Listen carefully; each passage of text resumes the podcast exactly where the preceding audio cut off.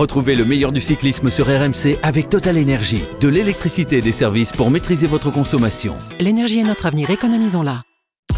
RMC. Grand plateau. Christophe Cessieux. Salut à tous Neuf mois après avoir laissé échapper le Tour de France pour la première fois depuis 2014, la formation Ineos attaquera la grande boucle avec une véritable Dream Team. Thomas, Carapace, Porte ou une armada qui entend mettre mal le duo slovène Pogacar-Roglic. Mais cette profusion de talent est-elle si profitable que cela? N'y a-t-il pas trop de coq dans la basse-cour Ineos? Ce sera le thème de notre partie de Manivelle. Un Tour de France où le maillot jaune fera l'objet d'un combat acharné de trois semaines avec pourquoi pas un Français leader les premiers jours. Julien Alaphilippe a montré la semaine dernière qu'il était en forme. Cela Sera-t-il suffisant au jeune papa pour se parer de jaune et dominer Van Der Poel On en débattra là aussi. Et pendant ce temps-là, le vainqueur sortant de la grande boucle, Tadej Pogacar, continue sa moisson de bouquet avec un troisième succès en quatre courses par étape disputées cette saison. Il est affûté comme jamais et désigné favori numéro un du Tour de France. Comme le veut la tradition, une semaine avant le départ de la plus grande épreuve de l'année, auront lieu le week-end prochain les championnats de France, une course au maillot bleu-blanc-rouge qui est probablement la préférée d'un certain Marc Madiot, vainqueur en tant que coureur, puis comme manager, la passion du championnat de France, que nous racontera Pierre Amiche dans sa rétro-poussette. Et à l'époque du sacre de Madio dans le championnat de France, c'est en 1987, qui pouvait bien être son patron? Je vous pose la question. Oh, on connaît la réponse, ah, comme toujours. Comme toujours, Cyril Guimard. Évidemment, évidemment, le druide qui était déjà aux commandes et qui raflait maillot sur maillot avec ses coureurs. Monsieur le druide, bonjour. Oui, bonjour, bonjour. Euh, une semaine, euh, à moins d'une semaine des championnats de France, euh, c'est un petit rappel sympa. Bah exactement, 1987. Marc Madiot, champion de France. Il n'a jamais porté le maillot bleu, blanc, rouge. Lui, son truc, c'est plutôt le, le Guenadou. je l'ai bien. Oh, braise, ma bro, ma bro. Quand ça je, va, je vais entendre ça pendant une semaine. Ça va être un oui, calvaire pour et moi. sous le soleil, ah, comme à Nice l'année dernière. Ah en plus, il va faire beau en Bretagne. J'espère que tu es prêt parce que ton, ton immersion se prépare. Je suis prêt à manger des galettes saucisses à bloc. Euh, il nous vient d'un peu plus bas sur la côte atlantique, une région où il est compliqué de trouver la moindre côte. Ça tombe bien grimper, c'est pas son truc. À notre bouffeur devant Pierre Amiche. Salut Pierrot. Salut à tous. Malheureusement, je bouffe pas que du vent. C'est ça le problème. Messieurs, je vous sens affûté comme jamais. Ça tombe bien. Voici le départ de la 17e étape de Grand Plateau. La première partie de Manivelle. On perd pas de temps. RMC. La partie de Manivelle. Après Guérin Thomas sur le Tour de Romandie, Richie Porte sur le Dauphiné, c'est à nouveau un coureur Ineos qui s'est donc imposé le week-end dernier sur le Tour de Suisse, l'équatorien Richard Carapace, vainqueur du Giro en 2019 et qui participera à partir de la semaine prochaine au Tour de France avec le statut de co-leader, un statut qu'il partagera avec Guérin Thomas. Deux leaders auxquels il faudra ajouter des lieutenants de très haut niveau, tels que Richie Porte et Théo, euh, Tao Guggenhardt. Ça nous fait quand même trois vainqueurs de Grand Tour ainsi que le troisième de la dernière grande boucle. Alors, c'est pas la première fois que Bryce Ford, hein, le manager euh, d'Ineos, arrive au départ du tour avec un tel matos. Ça lui avait plutôt bien réussi. Hein. En 2018 et 2019, il avait placé ses deux leaders sur le podium final. Cyril, Ineos n'en finit plus de remporter des courses par étapes depuis quelques semaines. Tour d'Italie, Dauphiné, Romandie, Tour de Suisse, ça fait beaucoup, même s'il faut reconnaître qu'aucun des, des, deux Slovènes, Pogacar et Roglic, n'était présent à, ces courses. Est-ce que tu crois Ineos capable de renouer euh, cette année avec le succès dans le Tour, mm. succès qui leur avait échappé pour la première fois en six éditions l'an dernier hein. Enfin, l'an dernier. Oui, c'était l'an dernier, mais c'était en, en septembre. Si on, si on en croit ce que tu viens de dire, avec le matos qu'ils ont, c'est quand même difficile de, de ne pas continuer sur, sur la lancée, à moins que le matos euh, euh, ne soit plus de la meilleure qualité dans, dans, dans 15 jours. Bah, vous savez, euh, les meilleures équipes sont pas celles qui ont le plus de leaders, mais le plus de cohérence et de complémentarité. Parce que là, on parle de trois leaders, ce qui veut dire quelque part qu'on n'a plus que cinq équipiers. Donc il y a bien un moment où il faudra que sur les trois, il y en a deux qui se mettent euh, au service du troisième. C'est un exercice difficile pour un manager, mais on peut faire, euh, confiance à, à Bray parce qu'il a déjà de l'expérience en la matière mais je ne suis pas sûr que sur les trois coureurs qu'il est là, il en est un capable de battre Roglic ou Pogachar. Ouais, c'est ça. Point d'interrogation. Bah, il en a trois, comme ça c'est bien. Oui, mais trois, c'est peut-être euh, trois qui n'ont pas la pointure à la pédale d'aller battre Roglic ou Pogachar. Donc il faudra le faire sur des points de sur des circonstances de course et très opportunistes. Ah, j'avoue, j'avoue, j'avoue vraiment que c'est très, c'est très intéressant. Une équipe à trois têtes, mais qui a pas une tête plus forte mhm. que que les autres, avec des carences chez les trois et puis euh, en face euh, de deux monstres qui sont leaders euh, incontestés et incontestables de leur propre structure. Qu'est-ce qui est le plus fort? Un grand leader avec une structure entièrement dévouée à son service. Voilà. La, toute la question est là. Mmh, mmh, Mais effectivement, je suis d'accord avec Cyril. Ça va être, à mon avis, ça va être passionnant parce que je vois pas les Ineos une nouvelle fois ne pas gagner le Tour de France. Il y a quand même Jim Ratcliffe qui est au-dessus, qui met de l'argent. Euh, bon, une fois ça passe, mais euh, à mon avis, ils vont vouloir reprendre le trophée. Ça a été le cas pendant des années. C'est quand même euh, une grosse machine. La défaite, on n'aime pas trop dans, dans, ces boîtes-là. Et je pense que la difficulté qu'ils ont eue avec le décès de Nicolas Portal qui était qui mettait beaucoup d'huile dans les rouages et qui mhm. a qui était vraiment très important. On l'a dit suffisamment euh, souvent euh, sur les ondes de RMC je pense qu'ils ont un petit peu maintenant digéré ça. J'ai l'impression sur les dernières courses que l'entente elle est quand même de plus grande qualité et qu'un Richie Porte euh, j'ai un petit peu plus de doutes peut-être entre Richard Carapace et, euh, et Thomas, mm. mais peut-être que Garin Thomas va montrer ses ses difficultés. Tu, tu imagines Guerin Thomas se mettre au service de, de ses autres leaders? Moi, j'ai un peu de mal. Un si, je pense qu'à un moment, il sera capable. Ce sera circonstanciel, en fait. C'est ce que c'est ce qu'on avait déjà un petit peu dit la semaine dernière quand on avait évoqué la victoire de, de Richie Porte, c'est que ce sera une question de circonstance. Si Richard Carapace, il pointe à, il pointe à 5 minutes euh, au bout de, au bout d'une semaine, eh ben, il viendra équipier. Moi, ce qui me fait peur on pour sera en Mayenne, finalement, après oui, c'est ça, c'est ça. Peut-être, en tout cas. En tout cas, oui, on aura une première indication sur les trois. Est-ce qu'il y en a un qui est déjà hors jeu, euh, que ce soit Porte, Thomas ou, Carapace. Moi, ce qui me fait le plus peur, c'est justement ce, collectif. C'est-à-dire que on, a parlé de, des quatre, hein, Carapace, Porte, Thomas, Tao, ça, ça fait déjà quatre qui sont quasiment assurés d'être euh, au départ du Tour de France. Mais derrière, vous imaginez qu'on a quand même Juan Denis, Lucro, Dylan Van Barle, on en a sept. Et puis, il reste une place à prendre pour Martinez, Narvaez, Dunbar, de plus Amador, Enao, Kiatko, Swift, Sosa et Sivakov. Qui sera là. C'est monstrueux. Ça sera lui le patron, en fait. On l'a vu sur les dernières courses. C'est possible. Et, eh ouais. et lui, il va mettre aussi euh, tout le monde au pas, à mon avis. Donc, ça voudrait dire qu'on se passe soit de Dylan Van Barle, soit de Juan Dennis qui est quand même énorme sur le chrono, soit de Lucro qui est un capitaine de route exemplaire, soit de Martinez qui a fait un travail monstrueux pour ses leaders sur les courses d'une semaine. Je, je pense que oui, c'est un problème de riche. Il vaut mieux avoir 15 super coureurs que trois pauvres euh, moyens. Mais euh, je me demande comment ils vont faire pour être efficace partout. Et, et là, de toute façon, l'objectif absolu, c'est le général. On pourrait aussi avoir un Tour de France catastrophe pour Ineos, à savoir ne pas gagner le général, ne pas gagner d'étape. Et là, ce serait euh, absolument ah, terrible. Toi, toi, toi, tu vois le scénario catastrophe tout de suite là. Je, je dis simplement que et pourquoi pas ils mettent tout sur le général. Si ça se passe mal, ils auront pas de plan B. Il n'y a pas de sprinter. Euh, ils vont peut-être tenter des coups, mais est-ce qu'on est capable de laisser partir euh, Tao qui a gagné un grand tour, Carapace qui a gagné un grand tour, Porte qui est quand même énorme, ou Thomas qui a gagné des grands tours? Je pense qu'ils vont être surveillés et, et Kiatko, et Van Barle, et Lucro, ils sont pas amenés à jouer la victoire, ou alors vraiment sur la troisième semaine quand tout sera perdu. Et Ineos, je les sens très très forts mais je sais pas s'ils vont être ultra dominateurs comme il y a 4-5 ans quand ils mm. avaient mis Lambda, ils ont, pas l'homme qui est supérieur au reste du peloton. Ça, ils l'ont pas dans, dans, dans, leur effectif. Même si euh, Carapace est un super coureur, il pour moi c'est le plus fort de Suisse. Euh, à mon avis, c'est lui qui deviendra le, le, le, le, patron de, de l'équipe sur, sur, sur, ce Tour de France. Mais c'est vrai, comme le disait Cyril, euh, que par rapport à Pogacar et Roglic, il semble un ton en dessous. Cyril, on, on l'a vu sur le Tour de Suisse, il a dominé, il a été impressionnant dans, lors de, de étape de montagne euh, reine de, ce Tour de Suisse, mais il n'a pas fait des écarts considérables. Et le lendemain, il a pris un, éclat dans le contre-la-montre. Donc c'est voilà, s'il si, l'emporte, euh, c'est qu'il y aura une défaillance de Pogacar et Roglic. Hein. Oui, ça ne peut être qu'à ce niveau-là parce qu'on n'a pas la capacité à renverser, que ce soit l'équipe de Pogachar ou l'équipe de Roglic.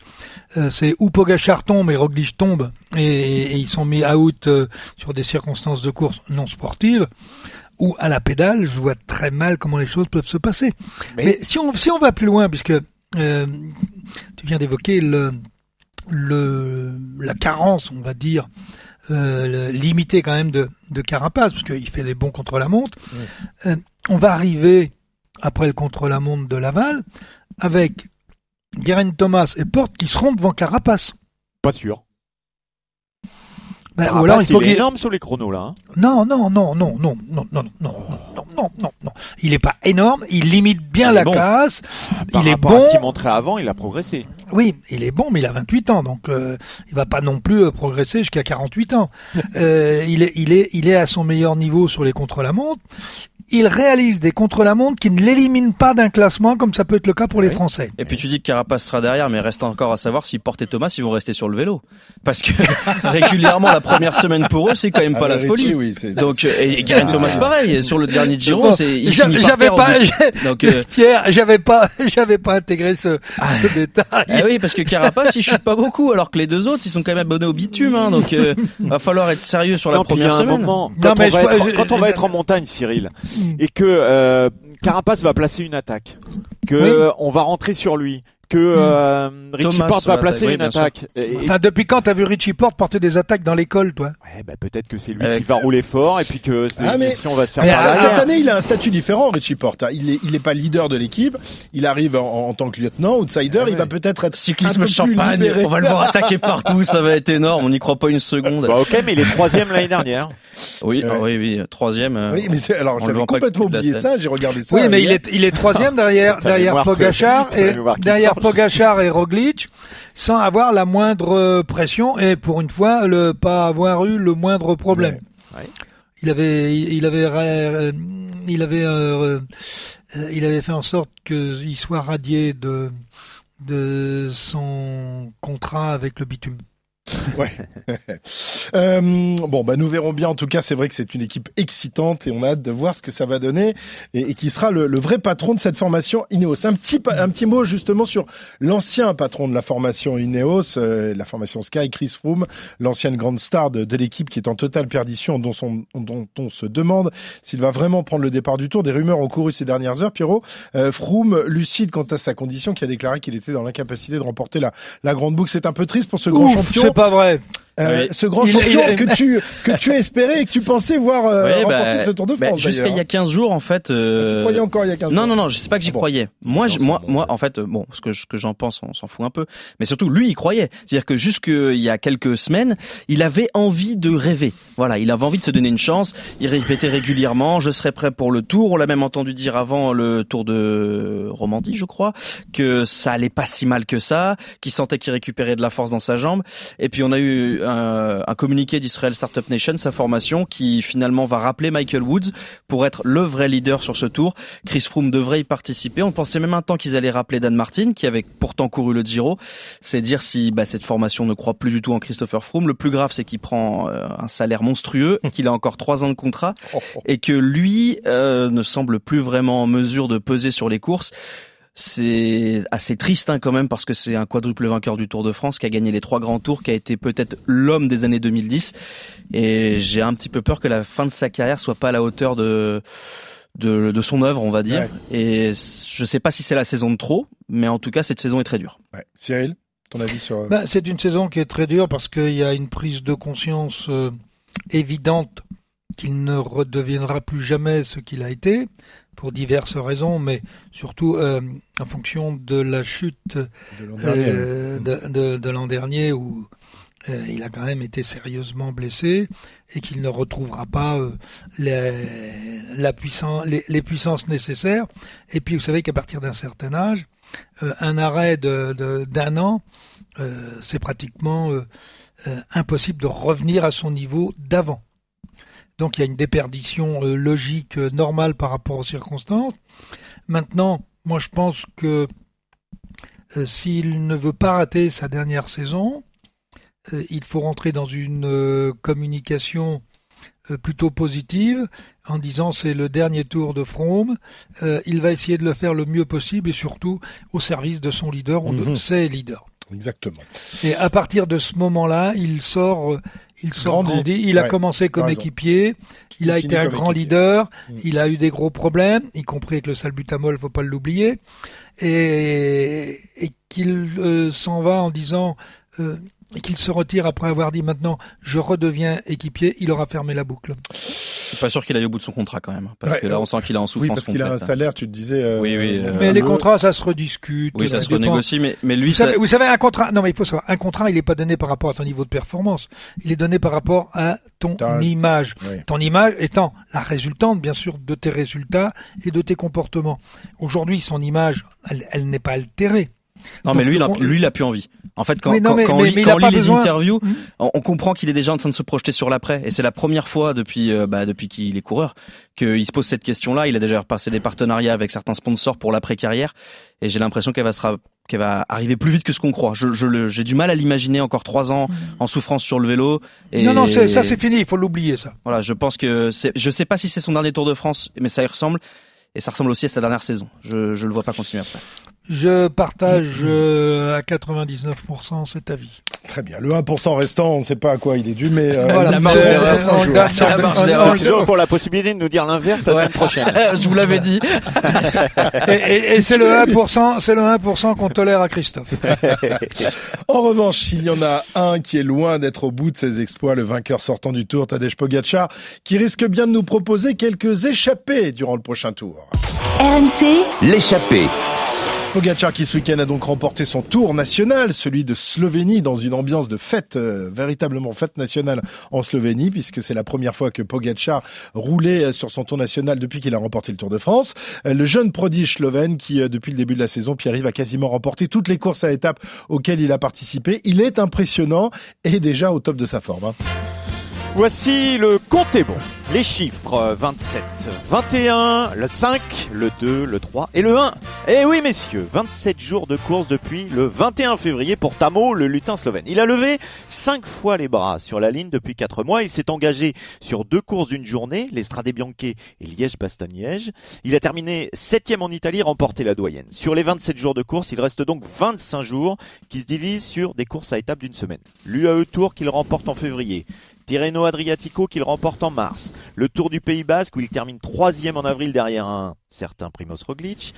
Et enfin, le Tour de Slovénie qu'il vient de remporter chez lui, mais où l'adversité restait très relative. Résultat, je pose 27, je retiens le cosinus de 7 et je retire le bouchon de Liège, ce qui fait que sur les six courses où il s'est engagé, Tadej Bogacar en a remporté 4. Seuls les Strade Bianche et le Tour du Pays Basque lui ont échappé. Tiens, pour comparaison, l'an passé, avec un calendrier un peu chamboulé, il était arrivé au départ du tour avec 19 jours de course et 4 victoires. Un ratio assez comparable, mais un seul classement général, le tour de la communauté de Valence. Ta question, Christophe, c'était donc Pogacar est-il déjà impressionnant? Je réponds affirmativement et ses adversaires risquent bien de payer l'addition. Affirmativement et mathématiquement. Voilà une démonstration euh, par les chiffres qui m'impressionne là aussi. Euh, Cyril, euh, toi avec ton 1%, t'es beaucoup moins impressionnant. Euh, mais non, c'est vrai, c'est vrai que ce, ce Pogacar, c'est voilà, on, on, on en fait le, le favori numéro un du Tour de France. Est-ce que pour toi, c'est bien lui ou Roglic euh, euh, reste pour toi le, le, le patron de ce Tour de France? Bah, Pour moi, celui qui a le qui donne le plus d'assurance, c'est Pogachar, Hmm. euh, surnommé Poggy, Hmm. Euh, puisque c'est Tamo son surnom. Tamo, ça veut dire le petit lutin. C'est le lutin, ouais, ouais. c'est ça. Tamo Poggi. Il est costaud pour un lutin quand même. Oui. Oui, mais Oui, c'est un euh, surnom qui lui vient de ses je- jeunes années. Ça tirait bien Pierrot aussi. Ouais, plus à moi Mais lui d'ailleurs. c'est- Alors, moi, il me plaît bien, ce petit môme, là, ce petit lutin, parce que euh, j'ai lu quelques articles sur lui, sur la Slovénie, et c'est quand même très rafraîchissant. Quand je dis c'est très rafra- rafraîchissant, parce que quand on regarde son parcours, il a toujours été dans une forme de cyclisme traditionnel. Je n'ai encore jamais vu pas entendu parler de Watt, mais de sprint aux pancartes, euh, de simulation de course avec ses copains là-bas en Slovénie, alors que nous, euh, dès l'âge de 4 ans, on vous met Mhm. déjà les capteurs de puissance. Et il respire, euh, il respire le plaisir de faire du vélo, tel que nous on pouvait le faire à notre époque, en étant connecté nulle part. Et ça, c'est quand même Donc c'est vachement c'est un peu le, le Christophe, cyclisme à l'ancienne pour Non, toi, Pogacar. Cyril est en train de plonger dans, la, dans la Ah, communication. complet. c'est incroyable, je pensais pas que ça arriverait un jour. Lui qui dénonce ça sans arrêt pour les Sky et compagnie, il plonge là pour Tadej Pogacar. C'est le C'est cyclisme à incroyable. l'ancienne. Oh oui, les pancartes beau, et tout alors. ça. Oh, Le- le- oh, oh. le- le- le- le- Lui, il fait pas de soufflerie, il a pas de bientôt, il va nous dire, ah là là, ce- j'adore ce cycliste, il a du panache. Ouais, Bon, là, vous êtes en train de me 1er faire la fête. Eh bien, je, je, je vous donne rendez-vous dans quelques semaines. Et euh, quand vous regardez Pogachar, vous, vous avez en face de vous un garçon qui n'est jamais stressé, qui n'a jamais peur, qui n'est jamais dans une forme de, euh, de détresse. Bon après c'est est- plus facile quand t'es le plus fort aussi. Ah oui, non, mais ça, non, mais ça, euh, oui, mais enfin l'année les- dernière, il n'était pas considéré comme le plus fort sur le Tour de France. Il est Oui, mais arrivé. sur, Et Oui. sur ce contre-la-montre, il, il était Oui, euh, sur- sans pression. et Non, mais il a Sur le tour- l'insouciance de sur ses le 22 tour, ans ouais. aussi. même quand il était en difficulté, il a pas paniqué. Même quand Roglic était devant, même c'est plutôt Roglic qui dans sa gestion de petit comptable s'est trompé, mais Pogacar il a fait le tour parfait. Oui, mais il avait Et- tout à gagner. Bien Il sûr, rien à perdre. bien sûr. Là, cette année, Ça va être co- ça va être un différent. petit peu différent. Ouais. Là, ça va être différent parce que pour la première fois, il va se retrouver avec une étiquette de favori au départ d'un grand tour. C'est jamais arrivé. À un moment, il va se retourner, il va voir qu'il a pas d'équipe. Euh, si, mais pas là, parce que son équipe, elle est très solide hein, quand même. On a Maeshka, Christophe, Hirschi, Ouais. peut-être Rui Costa. Ouais. Ah mais à chaque fois, il y a des chasseurs d'étapes. Hirschi est formidable. Bah, Hirschi, c'est quand même pas un mauvais coureur. Il fait pas une bonne saison, mais bon, il y a quand Ouais, même des c'est chances qu'il soit inquiétant, pas nul. C'est inquiétant à quelques jours du tour. Ah bah, c'est sûr non, que c'est mieux si Maïka- marrant que quand tu parles de. Hirschi, tu dis qu'il fait une mauvaise saison mais qu'il reste bon. Goggenhardt, en revanche, non. Hein, ça. Non, Guénard, c'est pas qu'il fait une mauvaise saison, c'est qu'il a, il a, il a commis le plus grand braquage de l'histoire du Giro. Voilà, c'est tout. Bravo à lui. C'est super. Je le mets dans la même catégorie que Ryder Ejdal. C'est des bons coureurs qui ont eu un coup de moule extraordinaire. Guénard, il est à son niveau. Il fait pas une mauvaise saison. Il fait une très bonne saison au regard de, ce- de son niveau. Euh, Hirschi, il vaut un peu mieux que ce qu'il fait actuellement. Et, et juste, euh, le, le- le- moi, ce qui m'inquiète pour Pogacar, et je vais dans le sens de pile, c'est il, il a pas d'équipe. Enfin, si, mais il a surtout des chasseurs d'étapes. Christophe, il va pas venir les mains dans les poches. Il va avoir quand même des gars pour l'emmener. Hirschi, je pense qu'il va viser les étapes. Rui Costa, ça va être un peu la même chose. Bon, ah, arrêtez. Quand vous avez un Arrêtez. leader, allez, allez, quand vous avez un leader comme Pogachar, il n'y a pas un mec qui arrive au départ en disant je vais jouer ma carte. Bah non. Donc, ça n'existe pas. mais, mais dans son équipe qui va bosser pour lui? Je veux Bah, dire, euh, passe- passe- dé- déjà quand il y aura des coups de bordure, vous aurez Christophe. Non mais ça d'accord, mais le, tour va pas se jouer uniquement sur les coups de bordure. Quand tu passes deux fois le Mais il y a- Ventoux, y a- déjà euh, au bout de 300 mètres, il y a plus personne, il est tout seul, il va devoir aller à la voiture pour aller chercher sa gourde. Qu'est-ce comment on fait? C'est il sera Non, accompagné non, par non, non, personne. non, non, non, non, vois bien non, Rui vous- vous- aller chercher vous les bidons. Ouais, bien sûr. Vous, Pour lui dans verrez la- pas parce que si si s'il est en difficulté, il mettra un petit cran et il sera effectivement tout seul, mais devant. Très Oui, bien, nous ça verrons ça. Bon, là, c'est ouais. toutes ces incertitudes. Ah, ça me donne Ah, l'eau à la bouche. excité. Ah, ouais, ouais, je suis super excité. Alors côté français maintenant, on va euh, tout miser euh, ou presque sur Julien Alaphilippe. Euh, Peut-être pas pour la victoire finale, mais en revanche un maillot jaune durant quelques jours, ce serait déjà magnifique. Et- Julien, et- on en parle tout de suite dans le ravito. RMC, Le ravito. Julien Alaphilippe qui a donc eu le bonheur de devenir papa pour la première fois ce lundi, un petit Nino qui fait la plus grande joie de Julien et de Marion Rousse, sa compagne. Félicitations à toute la petite famille Alaf. C'est d'ailleurs pour ne pas rater la naissance de son bébé qu'il a abandonné samedi le Tour de Suisse alors qu'il était à la bagarre pour la gagne, Pierrot. hein. Et oui, un petit tour de Suisse et puis s'en va. Julien Alaphilippe, alors futur papa au départ, était là pour se rassurer. Et il a connu une semaine un peu paradoxale. Rassurant d'abord avec une cinquième place sur le contre-la-montre inaugurale à 19 secondes seulement de King Kung, la référence chronométrique suisse. Décevant, ensuite battu puis rebattu par Mathieu Van Der Poel sur la deuxième et troisième étape qui était pourtant à sa mesure et impressionnant. Enfin avec une septième place au sommet de Luckerbart dans la roue de Uran, Hamilton, Sharman ou encore Pozzo Vivo. Et surtout une deuxième place sur le dernier chrono qui était euh, son dernier, sa dernière journée en course, loin de Uran et son temps canon, mais devant Madère, Carapace et Dumoulin. Alors au moment de bâcher, histoire de rejoindre sa compagne et d'accueillir son petit Nino, à la Philippe pointait à la troisième place derrière le duo sud-américain Uran Carapace, mais loin devant Fugelsang, Et si ce Tour de Suisse laisse une légère frustration, deux Français seulement ayant accroché un podium à 20 ans sur l'épreuve helvète, il invite aussi à la rêverie. Le profil du Tour de France ne serait-il pas idéal pour Alaf Polak Eh bien je vous réponds si. Et je vous explique comment ça va se passer. La première semaine, deux arrivées accidentées, un contre-la-montre de seulement 27 km, le champion du monde troque cette unique arc-en-ciel pour un joli maillot jaune, ça c'est fait. Ensuite, première étape de montagne au Grand Bornand, arrivé en descente, il bascule à la Colombière quelques secondes derrière, descente à bloc et paf, il perd que 5 secondes, mais reste en jaune. À Tignes, tout le monde se neutralise, bah ouais, le tour est encore long, tout le monde a peur, à la arrive avec les autres et reste en jaune. Onzième étape, là, euh, c'est chaud. Mais trop chaud, canicule sur le tour. Tout le monde serre les fesses et dans la descente vers Malocène, tout le monde est carbonisé à la Philippe et rôti et fume la pipe. Quatre jours après, Andorre la vieille. Bon là c'est pas la France, alors il lâche et il prend 15 minutes dans les oreilles. Mais dès le lendemain, journée de repos, alors il se repose. Et le lendemain du lendemain, pour les un mois de Nino, paf Il attaque dans la montée de Saint-Gaudin, ça reprend 8 minutes. 14 juillet, c'est feu d'artifice, il s'accroche dans le col du Portet. Et le 15 juillet, il pleut. Il pleut toujours le 15 juillet. Il attaque dans la descente du Tourmalet, derrière tout le monde fait de lui, et boum Une 45 de plus en moins. Et ça y est, on y est. 31 km de chrono pour succéder à Hino. Il nous refait une Pogacar, il reprend le jaune des épaules de Carapace, Champs-Élysées, merci, bonsoir. Cessieux fait de la tachycardie, Pierre est en larmes. Cyril est déçu, on arrive à gagner sans lui. L'équipe du Tour termine au pouce au crime à 5h du matin. R- RMC à la rôtissoire, à la Philippe dans l'histoire. Je signe des deux mains pour un tel scénario. Fantastique, fantastique. Ouais, vous avez oublié qu'à Tignes, il peut y avoir un éboulement. Ouais. Ah oui, oui, oui. Mais bon, On leur souhaite pas quand même parce que ils avaient quand même mis les gros moyens en 2019, ça, ça serait quand même pas terrible. Heureusement qu'on a le cyclisme fiction pour rêver. Ah hein. mais voilà, mais non, mais là, il j'avais des étoiles dans les yeux à, à l'entendre parler. Le 15 Ah, rouvre juillet, il les pleut. yeux maintenant. C'est vrai ça C'est une stade que t'as vérifié Non, pas du tout. Non, pas du tout. Ouais, donc tout est faux dans ce truc. Non, non, c'est pas faux. En tout cas, je sais que si la Philippe gagne, vous allez être dans un sale état. Mais oui, mais le problème, c'est euh, d'ailleurs, j'ai Christian Prudhomme a, a dit euh, c'est la meilleure chance euh, pour pour le Tour de France du côté des, des Français. Mais on rêve complètement quoi. En fait, il y a aucune chance qu'un Français gagne le Tour. C'est terrible, hein. Hmm. Ça fait mal. Ok, yeux, ok, hein. Pierre. Bon, bah, on arrête le podcast là, on rentre chez nous. mais non, mais enfin, faut- On va Non, mais virer, c'est- non, on va virer le roux, on va ga- garder que, que Amish hein, sur le tour. Parce que sinon, tu nous prends Moi, je vous une calme. semaine avant le départ du tour déjà. Non mais euh, Non, et Pierre, euh, c'est bien là, t'as as, fait un petit roman là. D'ailleurs même euh, Christophe avait la larme à l'œil. Ouais. Mais euh, les, les deux premières étapes du Tour de France, c'est deux arrivées très difficiles en bosse comme mur de Bretagne.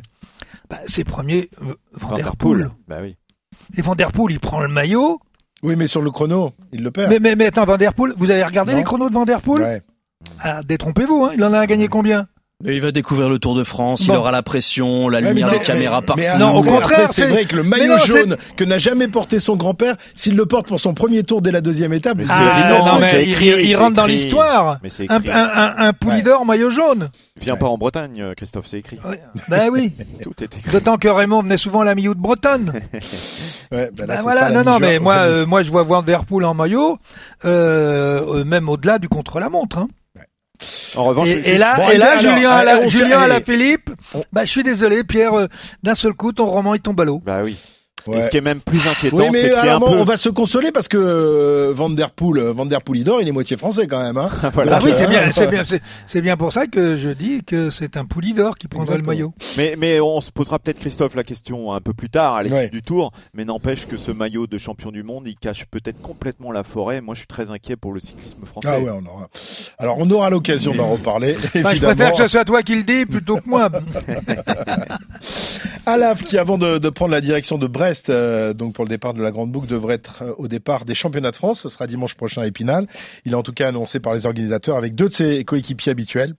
Rémi Cavagna, Rémi Cavagna et Florian Sénéchal, ça fait pas lourd par rapport à l'armada de la Groupama FDJ. Ah non, il en, il en a un quatrième, il a Nino maintenant. Ah oui, mais je sais pas. Il va être un peu court pour les championnats de France. Il va être un, un peu court pour les pédales. Euh, donc 19 coureurs la FDJ, hein, ça c'est quand même une armada incroyable. Les championnats de France, sans doute la course préférée du patron Marc Madio, c'est ce que va nous raconter Pierre Amiche dans sa rétro-poussette. C'est à Zandvoort, en Hollande, que se déroule le championnat du monde de cyclisme. RMC, André Darrigade est le plus rapide au sprint. La rétro-poussette. Il y en a pour qui ça, ça veut dire beaucoup. En fait, euh, ça veut tout dire. Parmi eux, un homme pour qui le maillot tricolore et une victoire vaut un maillot jaune. Un qui préfère parler des victoires de ses coureurs sur les championnats de France que les succès des siens sur le Giro ou la Vuelta. Un homme qui a tissé une relation charnelle avec le maillot bleu-blanc-rouge. Vous savez tous de qui je parle, hein, forcément, Marc Madio. Cet amour passionnel se matérialise une première fois en 1986. Mais soyons honnêtes, pour lui, ça n'est qu'un flirt par procuration. Il n'y a pas de vent dans cette ligne d'arrivée, donc on ne peut pas, n'a pas à financer pour le sprint. Jean-Claude Bagol l'a lancé en tête. Il va peut-être essayer d'imposer sa puissance supérieure, mais Yvon Madio est en train de revenir. Jean-Claude Leclerc semble battu et c'est Yvon Madio qui gagne. Deuxième Leclerc et troisième Jean-Claude Bagot. Je progresse de d'année en année. Je pense que c'est bon maintenant. Oui, vous la dédiez cette victoire à Marc qui a remporté Paris-Roubaix mais qui n'a pas l'année dernière et qui cette année blessé, il ne sait pas exactement de quoi il souffre. je crois que je peux bon, bah, la dédier à Marc parce que bon, bah, on s'est entraîné vraiment tout l'hiver ensemble. C'est donc son frère Yvon qui le premier ramène la liseré tricolore à la maison. Mais rapidement, Marc en fait un objectif, un devoir même. L'année suivante, en quittant l'hôtel le jour de la course, son frère signe de la part de l'ancien champion de France. Marc, lui, récupère le stylo et dans un mélange d'arrogance, de confiance et de défi, il signe de la part du futur champion de France. Chose écrite, chose assumée. Sept heures plus tard, c'est lui qui s'impose sur les championnats de France 1987. À l'arrivée, un Maggio succède à un autre. Alors la question devient toute naturelle. Si c'était moi, ça serait une très bonne chose et aujourd'hui ça s'est réalisé, donc c'est formidable. Comment se peut-il qu'il y ait deux champions comme vous dans une même famille? Yvon, vous pouvez répondre Je sais pas. Euh, pourquoi? Il faudra peut-être demander à mes parents, mais bon, je pense que bon, il y a eu Marc au départ qui a été un peu le, qui a été mon moteur. Bon, j'ai commencé 4 ans après lui et bon, j'ai pris le virus tout simplement et maintenant, bon, bah, on est arrivés tous les deux chez les pros et on essaie de faire le maximum. Mais l'amour tricolore se cultive et s'entretient. Il se donne surtout. Madio, devenu patron, fait de cette course unique et annuelle l'un des objectifs majeurs et assumés. Mais seulement la balle se refuse jusqu'au succès de Nicolas Vaugondi. Vasseur qui emmène devant Pommier, ça va se jouer à 7. Franck Bouillet à droite, Patrice Algon de l'autre côté, Patrice Algon, attention, Nicolas Vaugondi le long des balustrades, Nicolas Vaugondi, Nicolas Vaugondi, Nicolas Vaugondi, champion de France devant Nicolas Jalabert et Patrice Algon. Voilà la bise, hein, la bise de Marc Madio à, Nicolas Vaugondi. Bah, écoutez, je suis superstitieux, comme beaucoup de monde le sait. Et le premier maillot qu'on avait eu en 97, on avait été champion de France de cyclocross. Donc j'en avais parlé à personne, mais j'y croyais fort. C'est toujours une course extrêmement particulière et pour nous gagner et gagner en plus avec un gamin, c'est formidable. Cette émotion de la première fois, ça devient une quête. Chaque championnat est l'occasion d'afficher ses ambitions et d'aligner ses plus beaux atouts. Cette première, en 2002, trouve enfin un écho en 2012. Boigny, puis Vichot, puis Desmar, puis Roux. Ce maillot devient la propriété presque exclusive de la FDJ. Et pourtant, à chaque victoire, à chaque Marseillaise, à chaque tunique, la même émotion. Roupette, mon petit ça, ça y est, tu l'as. Je comprends pas pourquoi. Il y a tellement de temps que je te dis que tu l'aurais. Il y avait tellement d'années que je te disais que tu l'aurais. Tu l'as aujourd'hui. Tu l'as. Les larmes forcément. Le dernier titre en date démontre, s'il le fallait, que le temps n'altère ni ses sentiments, ni sa folie. Allez, non, non Allez, non, non Allez, non, non Allez, non, non Ouais! Ouais Ouais, c'était non C'était non C'était non non C'était non Ouais, ouais, ouais au final, Marc Madio et son équipe cumulent 23 titres sur route, 11 en cyclocross, 23 sur la piste, le tout sans jamais céder aux sirènes du sponsoring. Malgré le temps, le maillot reste vierge, immaculé. Et cette année encore, la FDJ fera de ce maillot un objectif majeur, l'occasion pour Arnaud Desmar peut-être décaler Jean Stablinski au nombre de titres au championnat de France. Un défi immense et une question. Verrons-nous encore cette image à Épinal les images d'Épinal, magnifique euh, cette folie communicative de, Marc Madio, cette passion pour, pour, euh, pour le drapeau français en général, hein, pas seulement pour les championnats de France, Cyril. Euh, ce côté patriote, il l'a, il l'a toujours eu, même quand il était jeune coureur. Hein. Oui, il l'a toujours eu, et puis on pourra rajouter deux titres de champion de France au frère Madio en cyclocross. Car Yvon était champion de France de cyclocross et Marc également.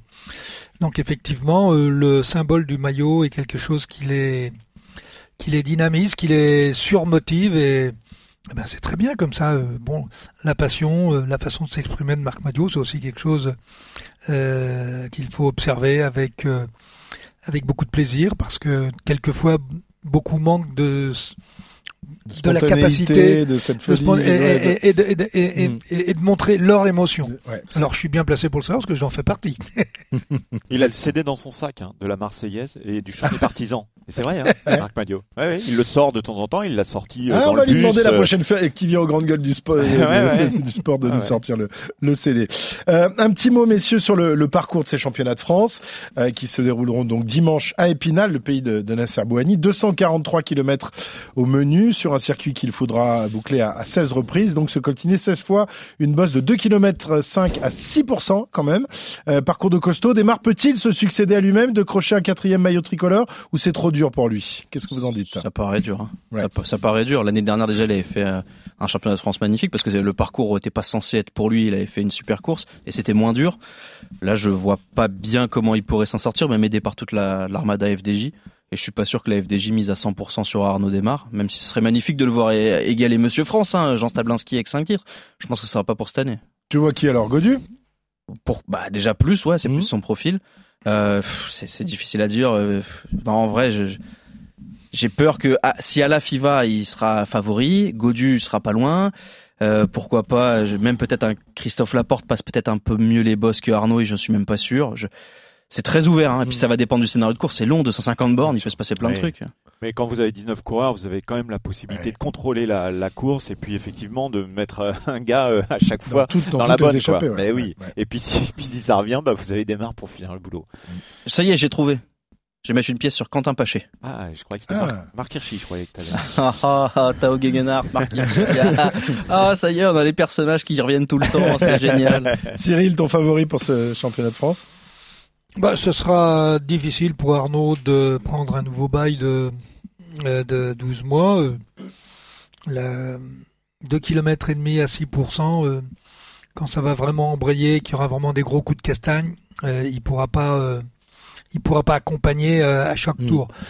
Et puis les, et puis ses adversaires le savent. Non, je pense que il faut plus aller sur des coureurs type type Godu. Qui sur ce genre de parcours qui ressemble quand même beaucoup à, à l'ensemble des parcours que l'on peut avoir euh, en Bretagne. Non, je pense que la, la, la grosse cote, c'est, enfin pour moi, c'est c'est Godu, oui. Godu, Dans euh, l'équipe FDJ. Hein. Très bien, messieurs. Une pièce sur Aurélien Paré peintre. Aurélien Ah. pas, quand même pas mal. Ouais, c'est c'est un bon profil. Messieurs, on arrive au bout de la bosse justement. On est tout en haut de cette bosse à 6%. Voici la flamme rouge du dernier kilomètre. La flamme rouge. Et au kilomètre, on n'a toujours aucune nouvelle de Thibaut Pinot. Enfin si, Marc Madio, son directeur sportif, avoue qu'il aurait dû le faire arrêter plus tôt, toujours parmi de sa blessure au dos.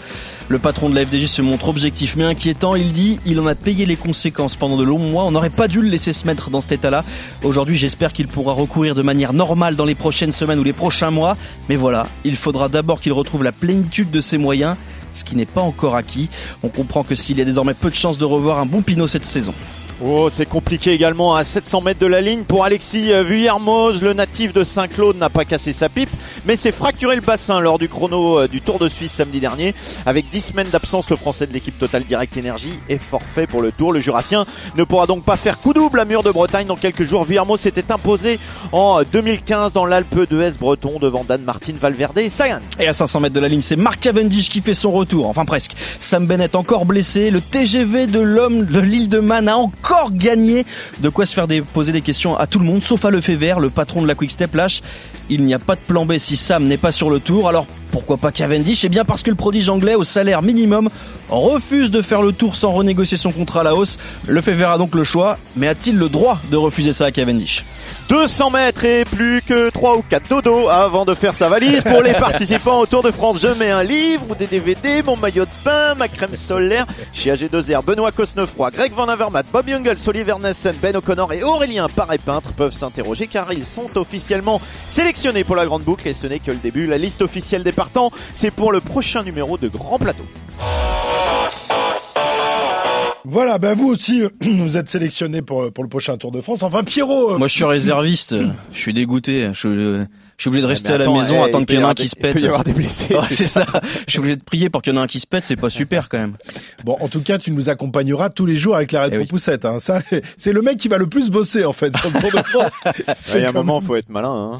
Ouais, c'est ça. Bah, moi, je suis un équipier. Je prends le vent toute Il la saison et je laisse, je laisse ouais. la lumière aux autres. Non, 21 euh, rétro-poussettes exclusives qui seront à retrouver tous les jours normalement et même deux fois par jour si tout se passe bien. Exactement. Puis Grand Plateau euh, sera à retrouver tous les soirs, hein, puisqu'en en raison de, de l'euro, on n'aura pas de, de débrief euh, sur euh, sur l'antenne d'RMC, mais vous pourrez télécharger Grand Plateau tous les soirs. On débriefera euh, l'étape avec Pendant toute l'équipe heures. du ah, pendant 4 heures, on va se lâcher avec Cyril Guimard, avec Jérôme Coppel, avec Arnaud Souk, avec Pierre-Yves, avec donc euh, euh, Pierre qui nous accompagnera avec ses rétro-poussettes. Et donc euh, ce sera tous les soirs. Et puis évidemment euh, le la journée de 14 à 18h et même le dimanche un petit rap de 13h à 18h. Vous suivrez l'intégralité du Tour de France sur l'antenne RMC comme vous le faites depuis plus de 20 ans maintenant avec notre druide. En encore 20 Tours de France, mon Cyril. Tu verras. Dans, dans 20, dans 20 ans, on sera bien. On sera pas cramé du tout. Oui, sauf que ça me fera 70 tours.